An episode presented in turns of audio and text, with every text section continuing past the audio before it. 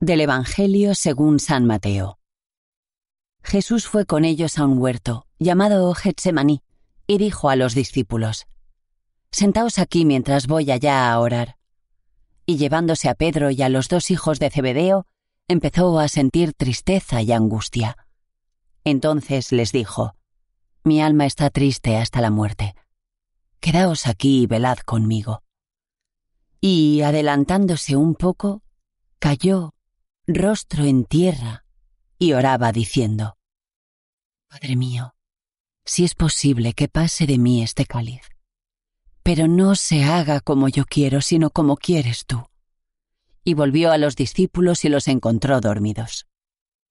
Dijo a Pedro, ¿No habéis podido velar una hora conmigo? Velad y orad para no caer en la tentación, pues el espíritu está pronto, pero la carne es débil.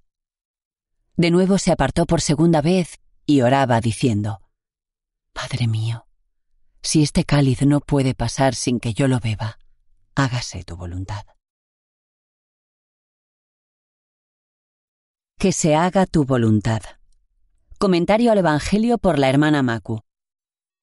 Todos necesitamos el silencio en algunas ocasiones, sobre todo cuando los ruidos no nos permiten escuchar lo que está dentro de nuestro corazón. Hay que buscar momentos y espacios en los que retirarnos, en los que bajar el volumen del mundo exterior para poder escuchar el susurro del interior. En este tiempo que todavía estamos viviendo, a pesar de que el ruido exterior ha bajado bastante el volumen en las calles, en los espacios que por norma general están bulliciosos, hemos tenido muchas oportunidades de dar espacio y tiempo a ese susurro interior, de descubrir lo que hay más allá de nuestra superficie. Quizá nos hemos dejado llenar por el sonido del miedo, de los temores a lo que iba a pasar, de la incertidumbre del día después. Hemos vuelto a crear ruidos. Jesús se aparta. Se separa de los ruidos que se le agolpaban por lo que iba a ocurrir, por el sufrimiento que cada vez estaba más cerca. Jesús se rodea de los más cercanos. Intenta buscar un espacio propicio para escuchar con claridad, aunque sea el silencio y ante el dolor que late por dentro, es capaz de desprenderse de sí para aceptar lo que viene.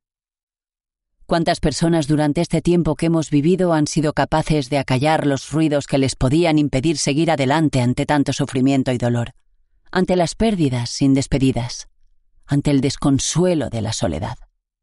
Y han abierto una puerta a ese silencio que se hacía entrega, atención, acogida, disponibilidad, solidaridad, esfuerzo, ayuda, fortaleza, compañía. ¿Estás en disposición de acallar el ruido y acoger la palabra?